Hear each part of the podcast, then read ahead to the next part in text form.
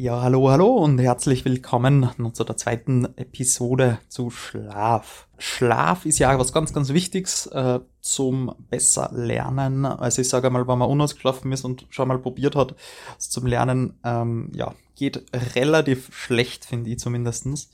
Und der Schlaf braucht mehr sozusagen um, das Gehirn braucht ja auch, um die Gedanken, also ja, um alles für Informationen zu verarbeiten, um das ins Langzeitgedächtnis äh, zu speichern, rüberzugehen, Sinn machen, was das überhaupt alles heißt, wo es hingehört. Und deswegen ist Schlaf auch ganz, ganz wichtig, wenn man was gelernt hat, nachdem man was gelernt hat. Ähm, sonst geht da relativ viel verloren ähm, ist ein weiteres beschrieben im Buch Why We Sleep äh, auch zu Studien zum Alkohol trinken und dann, also wenn man was lernt, Alkohol trinkt und dann schlafen geht, das ist ganz, ganz schlecht. Also dann bleibt wirklich nur ganz wenig erhalten sozusagen. Ähm, das beschreibt der Autor da noch ganz gut.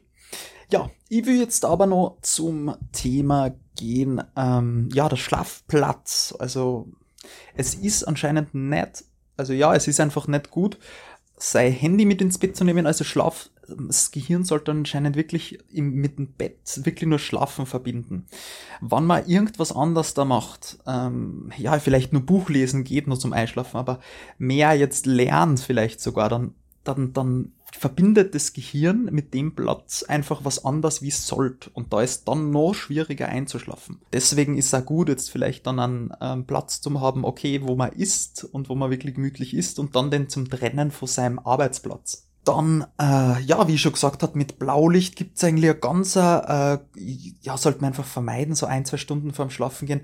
Äh, da gibt's eine ganz coole App für Windows, äh, ich weiß nicht, wie man es ausspricht, Flux, ich kann es unten verlinken, äh, die da eben den Bildschirm dann dimmt, einfach noch das, das Blaulicht ein bisschen raustut, beziehungsweise das einfach ein bisschen roter wird.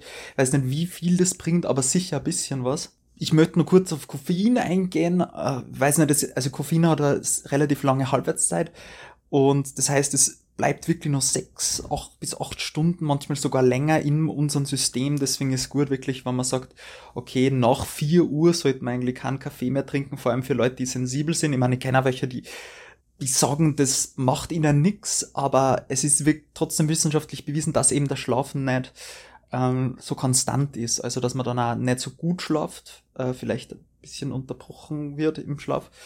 Und ja, man sollte auch sich erinnern, was alles Koffein hat. Also Kakao hat auch Koffein, schwarze Schokolade. Also es gibt viele Sachen, die Koffein drinnen hat, wo man es nicht glaubt. Ähm, also da noch aufpassen. Dann, was ganz, ganz wichtig ist, was auch vor kurzem in einem Podcast gehört habe, ist ähm, dass, ich glaube, vom Autor von Why We Sleep, dass die Schlafensgehzeiten die gleichen sehr wichtig sind. Also, dass man, dass die die Schlafensqualität äh, immens verbessern können, wenn man einfach konstant gleich schlafen geht und gleich aufwacht. Bis man dann einmal irgendwann keinen Wecker mehr braucht. Also, weil der Wecker weckt uns dann halt auch manchmal in der Tiefschlafphase. Und da merkt man dann halt wirklich, okay, da ist man dann nicht so, ja, ist man dann einfach nicht so munter auf den der Früh und ähm, Genau, deswegen, also ich bin jetzt nicht so der Fan von den Schlaftracking-Tools, weil die, ja, können alles ist bis einem gewissen Zeitraum äh, der Vorhersagen, aber ähm, das, ja, bin ich jetzt nicht so der Riesenfan davon.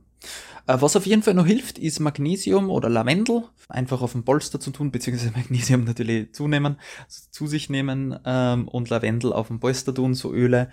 Jetzt hau ich noch ein paar Studien raus ähm, die ich gelesen habe, zum Beispiel, dass ein heißes Bad nehmen, 90 Minuten vom Schlafen gehen, die Qualität ähm, das Schlafen sehr verbessert, dass man einfach einen tieferen Schlaf hat.